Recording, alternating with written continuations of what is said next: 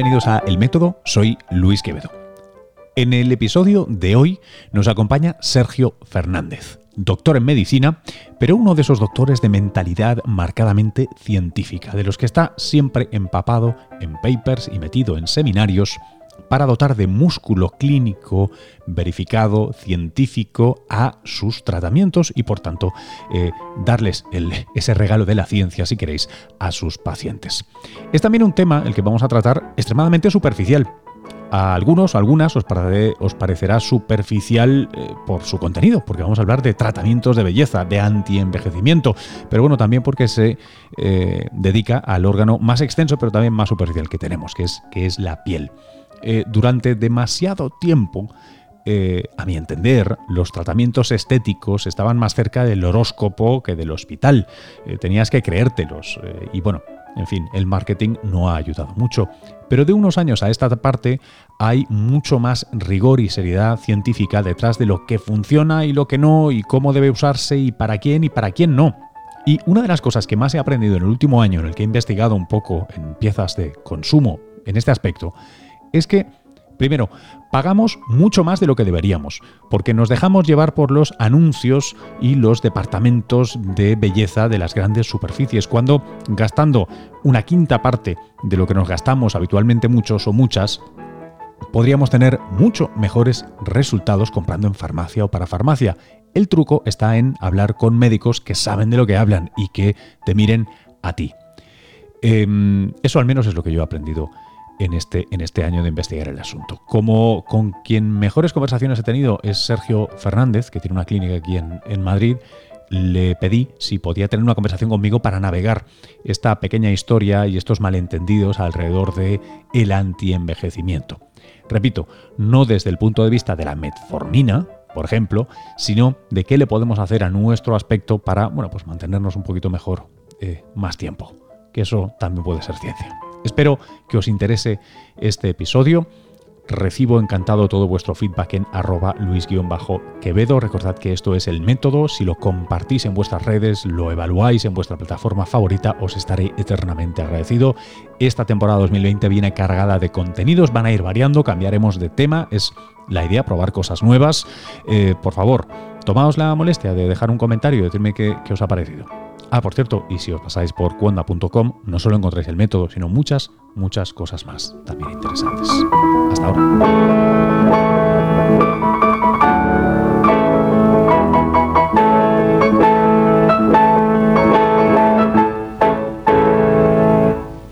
Vale, pues ya estaríamos grabando. Sergio, bienvenido al método, ¿cómo estás? Bienvenido. Oh, bienvenido. ¿Qué tal? Bien hallado, ¿no? Bien hallado. Bien hallado, sí. La primera cosa siempre en este programa es eh, pedirle al invitado o la invitada que se presente. ¿Tú cómo te presentarías? Bueno, yo te diría que mm, me dedico a la medicina desde hace ya muchos años. Eh, en un principio pensé que mm, me encantaba tratar mm, enfermedades y entonces me dediqué al mundo hospitalario los primeros años de mi carrera profesional, pero después descubrí que el envejecimiento era una de mis pasiones, así es que decidí apostar por ello y formarme para poder ser un especialista en antienvejecimiento. Ese término eh, creo que tiene eh, como diversas acepciones, lo voy a decir desde un punto de vista eh, popular y científico. quiero decir lo que se entiende a pie de calle con antienvejecimiento, que seguro que tiene que ver con cremas y con anuncios que veo en la tele y lo que me venden en el corte inglés. Em, después, desde el punto de vista estrictamente científico, además creo que es un tiempo muy interesante para... Es, un término que está en flujo. Eh, el envejecimiento en sí se intenta formular como un, como un condition, como una enfermedad, al menos en, la parte norteamericana, para poder hacer investigación de más nivel, etcétera. O sea, eh, em, creo que está cambiando lo que significa. Y sí me gustaría, eh, una de las tareas para esta conversación es si podemos salir de aquí comprendiendo mejor qué significa y por tanto cuando lo están usando de manera rara o, con malas intenciones o simplemente para vendernos la moto. Eh, corto aquí mi, speech. Cuando tú dices anti-envejecimiento, ¿qué es lo que haces? Eh, a ver, Lo primero que hay que entender eh, es que sí que realmente estamos ante una patología. Es decir, em, generalmente cuando nosotros em, empezamos a cumplir años, hay una serie de mecanismos que se activan en nuestro organismo que hacen que cosas que funcionaban correctamente eh, pues ahora no lo hagan tanto y empieza a haber fallos. Un poco es igual que mm, si pensamos en una maquinaria, siempre cualquier maquinaria tiene un tanto por ciento de error. En algunos casos es más grande, en otros es menor. Pues igual ocurre en nuestro organismo. Nosotros no dejamos de ser una máquina de hacer cosas internamente. Eh, cuando pasa el tiempo, eh, esa máquina empieza a dar errores y todos los mecanismos que anteriormente se encargaban de subsanarlos o de repararlos, también empiezan a, fallar porque están cansados, con lo cual se empiezan a establecer una serie de cambios eh, a nivel histológico y también a nivel fisiológico que provocan una serie de eh, patologías a nivel de todos los órganos de nuestro organismo.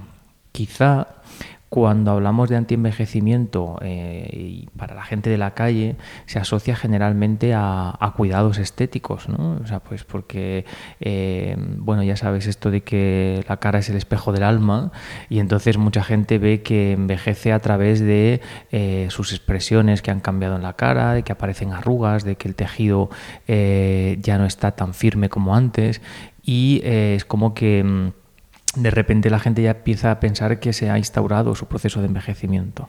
Pero es que eso que está ocurriendo en, una parte visible de nuestro organismo está ocurriendo por igual en eh, otras partes de nuestro organismo. De ahí que eh, hoy en día que la población es ah, mucho más ah, longeva, eh, estén apareciendo enfermedades o afecciones que hace 20 o 30 años no existían cuando la esperanza de vida media era menor. Es decir, al final el envejecimiento va más allá de, eh, o los tratamientos contra el envejecimiento van más allá de una crema antiarrugas. Eh, cada especialista en su campo puede eh, ofrecer al paciente determinadas terapéuticas que tienen la finalidad de hacer que la curva de envejecimiento de ese órgano en concreto sea mucho más lenta o esté más controlada que si no se hace.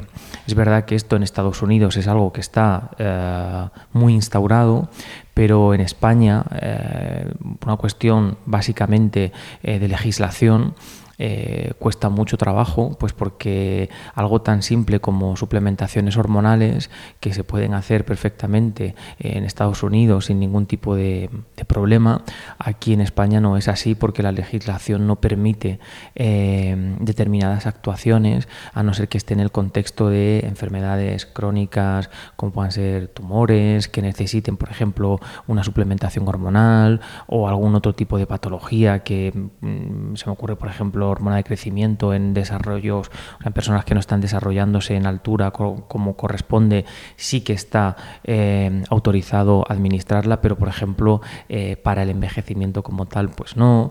Y al final eso eh, supone un hándicap importante en el, en el desarrollo de, de, este tipo de, mm, yo diría, de, enfermedad realmente, mm. em, pues que no tenemos o no podemos aplicar todas las herramientas terapéuticas de las que disponemos. Eh, eh, ¿Por, qué sería eso? ¿Por qué en España eh, no existe el marco legal o no está regulado o está directamente regulado de manera negativa?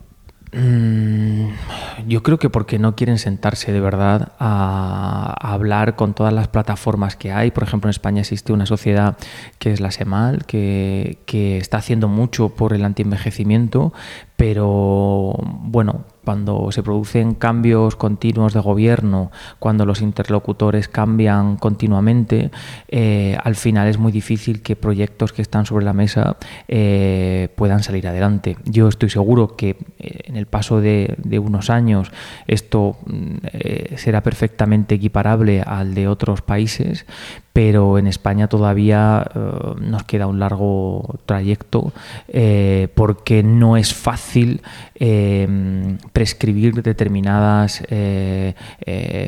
determinados fármacos o en este caso determinadas hormonas que podrían ayudar a ese proceso de, envejecimiento simplemente porque, porque las leyes o las autoridades sanitarias de momento no, no lo permiten. Sé que hay comisiones que están trabajando en esto, pero bueno, pues ya sabes esto de que las cosas de Palacio eh, suelen ir despacio, así es que vamos a ver si, cambia todo esto. Entonces, a nivel, por ejemplo, de piel, todo esto es mucho más fácil porque em, tenemos muchos métodos em, que no pasan por tener que eh, aplicar un determinado eh, fármaco como pueda ser una hormona, sino que podemos hacerlo con otro tipo de cosmecéuticos o con otro tipo de tecnologías y por tanto ahí sí que tenemos un avance más importante. Por eso yo creo que cuando se habla de antienvejecimiento generalmente se habla de todos esos tratamientos que te ayudan a que tu piel esté más joven, pero realmente esto debería ser un concepto eh, generalista aplicado a cualquier órgano del cuerpo. ¿Es verdad que hay una correlación entre el aspecto que uno tiene, grosso modo, y la salud que va por dentro? Y si es así, ¿cuáles son los factores que hacen que esa correlación sea más dura eh, o no? Bueno, yo creo que a todos nos ha pasado tener a alguien cerca y de repente eh, ante una situación eh, X, ¿no? generalmente negativa, pues eh, el fallecimiento de un familiar querido, un divorcio, mm, la pérdida de un ser querido en general o, o situaciones estresantes laborales, eh, y de repente, mm, si tú hace dos o tres meses que no veías a esa persona, cuando le ves dices, joder, parece que ha envejecido cinco años de golpe, ¿no? Eh, realmente sí que existen eh, situaciones o sí que existen eh, alteraciones que ocurren dentro del organismo que pueden reflejar un mal aspecto de la piel del paciente o de, las expresiones, diría yo, del paciente. Generalmente se debe a que cuando hay una situación que, de alguna manera ha supuesto un, bueno, un estrés al, al paciente, lo que va a ocurrir es que se van a liberar muchos más radicales libres. Y los radicales libres, en su justa medida, son adecuados para el organismo, pero cuando hay un exceso de radicales libres, provoca un envejecimiento eh, precoz de los tejidos y entre ellos también pues del aspecto de la cara, porque al final eh, la piel hay que entenderla como un órgano más. Es decir, a veces cuando a la gente le preguntas cuáles son los órganos del cuerpo, te hablan del corazón, del pulmón, pero la, piel es como, parece que es ahí una cobertura que hay y sin embargo es el órgano más extenso del organismo, con lo cual eh, los radicales libres también le afectan y sobre todo en el caso de, del rostro eh, tenemos un complejo grupo de músculos que se encargan de nuestras expresiones si por la razón que sea eh, nosotros no nos encontramos en ese punto de eh, euforia o de, alegría, nuestras expresiones son completamente diferentes, puesto que nuestros músculos van a ejercitarse de manera distinta. Entonces sí que existen una serie de situaciones internas que van a provocar un reflejo externo eh, que, que es visible para todo el mundo, ¿no? Es el que, te pasa hoy que tienes mala cara, ¿no? Pues a veces es porque no he dormido bien, con lo cual las horas de sueño son importantes también para que haya una reparación. Al final, volvemos a lo que comentaba al principio, el organismo no deja de ser una máquina que está continuamente en funcionamiento. En las horas de sueño, supuestamente, lo que hacemos es recuperar o recargar parte de esa energía. Si lo hacemos mal porque no tenemos un buen sueño reparador, al final eso no deja de ser, es como si hubiera sometido a mucho más estrés a esa máquina, con lo cual al final los signos de desgaste eh, eh, son evidentes pero no hablamos de falta de sueño, hablamos de eh, no tener hábitos eh, saludables, adecuados en cuanto, por ejemplo, a alimentación, en cuanto a actividad física. Es decir, al final todo tiene que ir dentro del equilibrio, ¿no? Y si por cualquier lado ese equilibrio se rompe, al final sí que existen una serie de reflejos que quizá los vemos más frecuentes en la cara porque, pues porque nos la podemos ver, pero que eso que está ocurriendo en nuestra cara está ocurriendo en el resto de órganos por igual. ¿Hay información genética accesible para un profesional de medicina como tú, ciudadano de a pie como yo, eh, fiable y en ese sentido que sirva de algo? Cada vez cada vez hay más eh, test eh, mediados por saliva, muchos de ellos, que suelen ser más fiables. Lo que ocurre es que todavía em, la genética no deja de ser una de las grandes desconocidas, eh, porque, porque aunque cada vez se sabe más y aunque cada vez hay eh, más buenos genetistas aportando valor a todo esto, em, no deja de surgir al hilo de, de esta industria eh, mucho charlatán que eh, te plantea métodos de bueno pues de, diagnóstico que realmente luego son muy variables. ¿no? Eh, yo recuerdo hace poco eh, había un, test cuyo nombre no vamos a decir que lo que hacía era medirte la tolerancia a determinados tipos de alimentos. ¿no? Entonces tú te hacías ese test hoy y te excluían, por ejemplo, la lechuga, pero te lo hacías mañana y la lechuga era la mejor amiga tuya. Entonces, al final, eh, y eso durante mucho tiempo se, se, puso en valor en, muchos centros, eh, pues porque al final, em, bueno, la gente buscaba bienestar, ¿no? Y cuando estamos hablando de nutrición, pues además de que tú puedas tener eh, una serie de directrices respecto a la pérdida de peso, también es importante conocer qué alimentos son los que te van bien y cuáles te van mal, ¿no? Entonces, al hilo de, de eso, si lo extrapolamos, por ejemplo, a test que se, que se realizaban para ver un poco cómo era el envejecimiento tuyo, ¿no? Edad biológica. Efectivamente, volvemos a lo mismo. Te lo hacías un día y resulta que tu edad biológica era igual a la cronológica, pero te lo hacías otro y de repente tu edad biológica era 10 años mayor que la cronológica. Sí, siguen hoy día, perdón, en gran medida teniendo eh, de un lado, gran variabilidad en los resultados, porque son test de, digamos, baja calidad o que si uno los hiciera en el laboratorio, eh, pues, pues haría 10 test y promediaría. O sea, poca redundancia, son cosas relativamente baratas, pero sobre todo, incluso en la parte teórica que, subyace, eh, muchos de ellos son giguas de estos vamos, que, siempre se me antoja, y perdón si digo una burrada, pero siempre se me antoja que no conocemos suficientemente bien la maraña de relaciones entre eh, todo el bosque genético y luego su manifestación, hmm. y ya no te digo las complejidades del estilo de vida, dónde vives, qué haces, eh, como para que te hagas un swap eh, bucal y, te digan, mire usted, póngase esta crema, evite los espárragos. Hmm. A ver, yo creo que en parte eso, por mucho que se avanzase, y por mucho que se supiese o que tuvieras claro, pues bueno, imagínate un test que te dijera, pues eh, tu carga genética lo que dice es que cuando tengas 60 vas a tener 80, ¿no? Eh, yo creo que eso nunca va a llegar a ser 100% así. Entre otras cosas, porque hay una cosa que es el exposoma, que ahora se habla mucho de él. Eh, al final somos también un poco de lo que nos rodeamos, ¿no? Por tanto, eh, aunque tú tengas una carga genética muy buena, es verdad que si te mueves en ambientes que son tóxicos, pues al final probablemente esa carga genética no va a ejercer ese beneficio teórico que podría hacer sobre tu organismo, pero sobre todo el problema radica en que no existe una sola teoría que provoque o que explique el envejecimiento.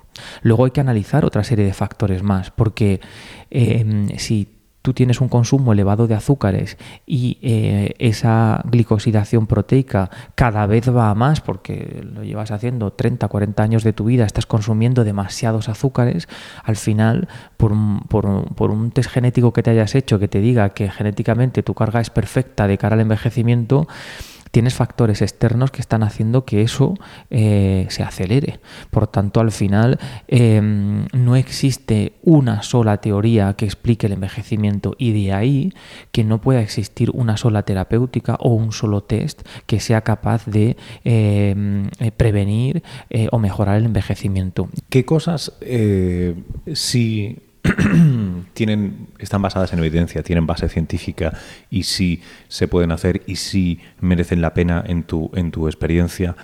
Me parece fundamental que el paciente entienda que si una persona hay ahora que nos está escuchando y que en algún momento se ha planteado hacerse algún tipo de procedimiento, que entienda que lo primero que tiene que exigir es precisamente eso, es decir, una explicación de por qué esa adecuada, ah, ese tratamiento en concreto va a ser bueno para él y sobre todo qué respuesta va a tener en el tejido.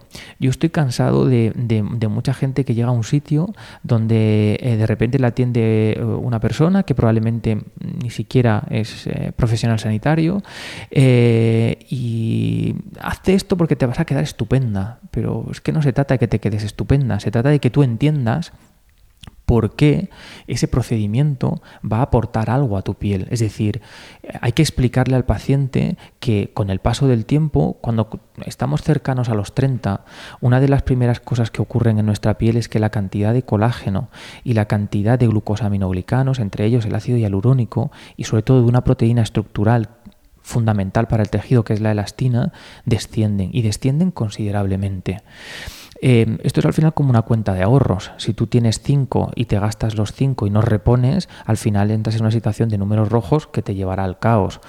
Pues esto es lo mismo, si nosotros, si la ciencia ya sabe que eso ocurre y nosotros tenemos mecanismos para reponer esa pérdida, lo lógico es que intentemos mantener el equilibrio continuamente. ¿Y eso cómo se hace? Evaluando al paciente, viendo qué grado de envejecimiento tiene, para eso existen unas escalas que son las escalas de Lugau, son unas escalas que están eh, ya establecidas en todo el mundo, con lo cual tú eh, clasificas al paciente dentro de esa escala y a partir de ahí, según el grado en el que está, vas a necesitar una serie de herramientas terapéuticas, en algunos casos serán más, más sencillas, en otras más complejas, que van a intentar resolver ese problema de déficit que tiene eh, el paciente. Y una vez que tú hayas concluido ese plan terapéutico, seguro que vas a obtener un buen resultado al paciente.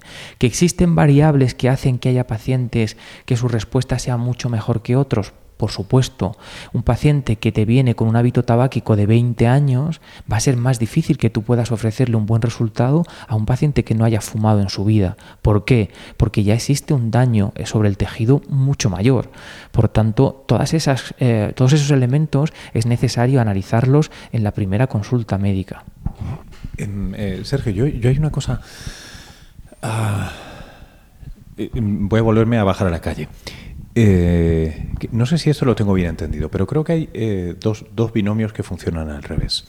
Em, tradicionalmente, irías a un... Vamos, no, no, quiero demonizar los centros de estética, pero voy a hablar de los que no lo hacen bien, que, los hay. el, el, lujo, el, el, momento de cuidado, el dinero, te gastas un poco en ese centro de estética, te hacen X, Y, Z, lo que sea, lo que te ha recomendado tu colega, y luego te gastas una pasta loca, bastante más, creo, proporcionalmente, en eh, una crema, una crema de noche, un no sé qué, unas ampollas que anuncian, pues seguramente gente que ahora está de candidata para los Oscars, que se acercan en febrero. Em, y hay ese binomio en el que en realidad eh, es casi el centro del barrio o, el centro que te hayan recomendado sin más. Y luego lo otro una operación de publicidad pues notable muy fuerte y unos precios para, la cosmética eh, muy notable. Em, sin embargo de las veces que, he conversado contigo yo, me llevaba la, impresión de que existe un binomio opuesto eh, que, que es muy interesante que es es más caro el, el, acto médico, es más caro que te evalúen y que te traten eh, porque lo hacen de una manera seria, no tienes que ir cada semana o cada mes a hacerte X y lo que sea. Y luego, sobre todo, teniendo un buen conocimiento sobre cómo funcionas, eh, parece que te lo ahorras por la parte de, las cremas, que a mí eso cuando hago mm, piezas de, consumo para la tele me, fascina porque me da la sensación de que es algo que ayuda, ¿no? La gente que es, eh, señor, señora, déjese usted de comprar la crema que anuncia Brad Pitt, eh, vayas a la farmacia hmm. y, use algo que le, que le funcione. Y sí me gustaría que, que me ayudaras a navegar cómo se oponen esas dos, esos dos planteamientos. A ver, Básicamente creo que hay una cosa muy importante que es la experiencia de compra. Hay quien quiere tener esa experiencia de compra, de sentirse que está comprando lujo. ¿no? Al final, eh, muchas veces las grandes marcas o las grandes firmas, sobre todo que, que tocan diferentes sectores, muchas veces no ganan dinero por la ropa que venden, sino por la cosmética ¿no? que, tiene su marca, ¿no? que realmente fabrican terceros y que ellos solamente ponen la marca fulanita, pero a lo mejor tú como consumidor no puedes gastarte 6.000 mm, euros en un abrigo, pero sí puedes hacer el, esfuerzo de gastarte 180 en una crema de esa firma. El problema es que eh, esas firmas normalmente se venden en grandes almacenes y se venden en grandes almacenes porque eh, la concentración de productos activos que tienen eh, permiten que sean aptas para el uso mayoritario de, de toda la población. Luego existen otro tipo de cosméticos que son muchísimo más efectivos, donde la concentración de productos activos es mayor y que normalmente requieren pues que haya esa parte de diagnóstico médico previo, sobre todo cuando estamos hablando de retinoides, retinoles o llámalo derivados de la vitamina A en general, porque pueden provocar una serie de bueno de, efectos secundarios sobre la piel, que suelen ser el eritema, el pelado y demás. Por tanto, un gran almacén no puede vender una concentración de un 1%, por ejemplo, de ah, un, ácido retinoico, porque probablemente eh, lo que va a ocurrir es que el paciente a los 48 horas llegue diciendo, mira lo que me ha pasado en la cara. ¿no? Entonces van dentro del ámbito de la parafarmacia, de la farmacia o de la prescripción médica. Eh, ¿Qué ocurre? Que, bueno, si tú quieres tener esa experiencia de compra porque te gusta que te atiendan bien en un gran almacén y te den una bolsa y un packaging estupendo y maravilloso, pues fenomenal. Pero realmente eh, hay, yo te diría que cuatro moléculas ¿no? que son realmente importantes. ¿no? Uno de ellos es son los derivados de la vitamina A, eh, el otro es la vitamina C como, como antioxidante y luego nos metemos en los alfa hidroxiácidos ¿no? en general que eh, nos van a aportar esa acción de pelado sobre la piel importante y te diría que la vitamina E. ¿no? Con eso se pueden hacer ya verdaderas maravillas jugando en diferentes concentraciones y muchas veces incluso que eh, formulamos de manera magistral al paciente según eh, el tipo de piel que tiene y realizamos una fórmula específica para, para, ese paciente. Entonces creo que esa información también a veces el paciente no la tiene. ¿Por qué? Porque cuando estamos sentados viendo una serie, una televisión y, pasan esos seis o siete minutos de publicidad, eh, yo creo que en todos los bloques hay una crema. Y esa crema está anunciada, como tú decías antes, por un personaje conocido. Eslóganes como vale por una eh, o equivale a una sesión de láser. Eh, ¿Qué dices? Y, y además, tú me estabas mencionando las cuatro moléculas, grupos de moléculas que, que funcionan. todas tienen en su maravilloso packaging nombres parecidos Sí. no exactamente eso, porque sería, sería un, probablemente delictivo, eh, pero vamos, eh, hacen uso. O, concentraciones ridículas, ¿no? Te pone con vitamina C y tiene un 0,5%. Claro, claro. Entonces, al final, eso no tiene ningún sentido, ¿no? Tú cuando trabajas con antioxidación, primero, por ejemplo, en la vitamina C, además, necesitas saber cuál es el pH de ese fármaco, porque eh, dependiendo del pH que tenga, la penetrabilidad de la vitamina C será mayor o menor. Tú puedes estar utilizando un, un cosmético que tiene un 10% de vitamina C, pero con un pH no adecuado y, por tanto, la capacidad de penetrancia de ese producto mm, es mínima, un 10%. Sin embargo, puedes tener otro producto con un 5%, pero con un pH adecuado que absorbe prácticamente la totalidad de la vitamina C. Entonces, todo eso es muy importante conocerlo. Entre otras cosas, porque el paciente ahorraría gran cantidad de dinero. Es decir, al final, em, comprar determinados productos eh, que supuestamente em, están, mm, o están tras la imagen de personas conocidas o de marcas mm, eh, reconocidas y asociadas al lujo, no significa que vayas a tener una mejor piel. ¿no? Y eso también es un ejercicio por parte de nosotros eh, poder transmitirlo al paciente. De hecho, eh, muchas veces cuando el paciente viene por primera consulta, aparte de la historia médico-clínica, le pido que me hable de sus hábitos cosméticos, ¿no? Y de repente me empieza a contar lo que está poniéndose y le digo, eh, vale, vamos a hacer la prueba. ¿Cuánto tiempo llevas utilizando esto? No, pues yo llevo cinco años, seis años, vale, lo vas a dejar. Cuando se te acabe, lo dejas. Y vas a comprarte estas tres cosas. Y vas a estar así hasta que se acaben. Y cuando se acaben, vamos a valorar tu piel, ¿no? Y a través de métodos de diagnóstico por imagen, podemos ver el antes y el después. Y entonces la gente se queda francamente sorprendida cómo con un presupuesto que a veces puede ser eh, pues mm, como cinco veces menos que el que gastaba en otra cosmética, de repente obtiene mejores resultados. ¿no? Como ciudadanos de a pie, como usuarios, ¿Qué, nos recomendarías? ¿Qué, es, ¿Qué, es, lo que debemos hacer? Ya sé que haz más ejercicio, come menos de más cosas, no fumes, pero Yo creo que hay una cosa muy importante que es eh, la prevención. Es decir, hoy en día trabajamos mucho más en ese sentido. Creo que los pacientes a partir de los 30 años eh, deberían tener una primera consulta con nosotros, eh, simplemente para evaluación, simplemente para saber en qué condiciones estamos. Es muy importante el árbol genealógico también de, los pacientes porque según cómo hayan envejecido también sus progenitores, pues nos hace, nos tenemos una idea, ¿no? A veces es una tontería, pero una fotografía de un padre, de una madre nos ayuda a poder entender cómo, cómo podría ser el envejecimiento de ese paciente y una vez analizado ese, en esa primera consulta diagnóstica ante qué situación nos encontramos, adoptar las medidas preventivas eh, mm, mejores para cada paciente. A nivel cosmético se basarían básicamente en la antioxidación, es decir, en evitar que los radicales libres tengan efectos nocivos sobre el tejido. Eh, por tanto, esa sería como la base. Y la otra base es la hidratación, nada más. No estamos hablando, estamos hablando eh, simplemente eh, de, prevención. Por tanto, no hablo de un caso en el que el paciente ya tenga una arruga establecida. Yo simplemente una hidratación básica y una antioxidación sería fundamental. Cuando nos encontramos ya perfiles un poco más avanzados, tendríamos que ver eh, probablemente otra cosmecéutica distinta, probablemente los derivados de vitamina A o la vitamina E y los, y, los alfa hidroxiácidos van a ser necesarios en la rutina cosmética.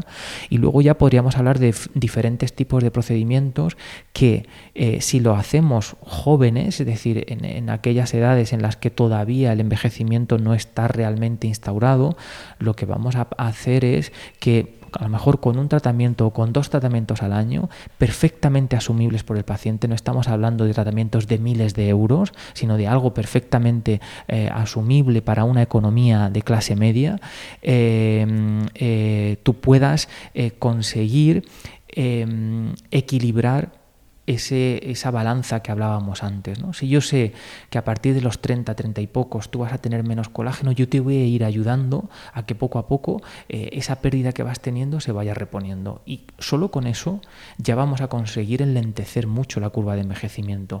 Luego podemos hablar de factores añadidos, de cuál es tu alimentación, de cuáles son tus, del exposoma que hablábamos antes. ¿no? Lo podemos evaluar, pero básicamente te diría que es eso. Y cuando ya estamos ante casos un poco más avanzados, quizá eh, bueno, la terapéutica va a ser un poco mayor, sobre todo al principio, porque hay una fase que nosotros llamamos de choque, donde tratamos de restaurar o de agredir el tejido de una manera controlada, pero para que la respuesta sea más importante y a partir de ahí ya establecer con el paciente unas pautas de, de, mantenimiento. Pero siempre, como decía antes, todo eso ligado a aquellos tratamientos que realmente están respaldados por estudios clínicos y que realmente justifican que va a haber un cambio en ese tejido.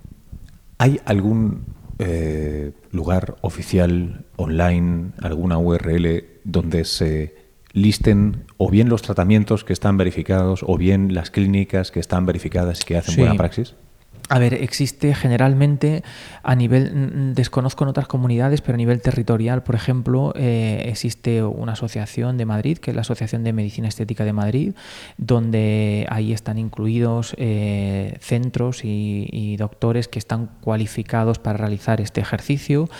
a nivel estatal tenemos la Sociedad Española de Medicina Estética, donde además existe una, algo que nosotros llamamos el libro blanco, donde eh, quedan encuadrados todos los procedimientos que pueda hacer eh, un médico que se dedique a este, a este sector y donde hay información al paciente acerca de dónde puede localizar a su médico eh, eh, que esté homologado, es decir, que forma parte de esta sociedad y que por tanto cumple todos los requisitos de no solamente su licenciatura, sino de haber hecho o de tener experiencia en el sector. Normalmente esto está regulado ahora vía, vía máster, existen muchos cursos posgrado para la realización de, este tipo de, prácticas. Y hoy en día pues en Madrid universidades como la Complutense, como la de Alcalá de Henares, la Rey Juan Carlos, eh, todas ellas disponen de estos programas formativos eh, para que realmente el paciente cuando busque a ese profesional eh, tenga la certeza de que de alguna manera está perfectamente entrenado y preparado para el ejercicio de esta profesión y por tanto puede estar tranquilo. Muchas gracias, Sergio. Gracias a ti. Hasta aquí la conversación. Muy rápidamente recuerda pasar por cuonda.com para encontrar otros eh, podcasts interesantes en español en la plataforma de la que soy cofundador. Y si tienes tiempo, por favor, pasa por una plataforma eh, o tu aplicación de podcast favorita, evalúa, ponnos las estrellitas 5 si, si así lo crees eh, adecuado, déjanos un comentario, compártenos en redes, eso es todo lo que te pido a cambio de este contenido. Espero que te haya gustado, de verdad encantado de recibir vuestros emails eh, en luis.cuonda.com o vuestros mensajes directos en arroba luis-quevedo. Hasta el próximo episodio.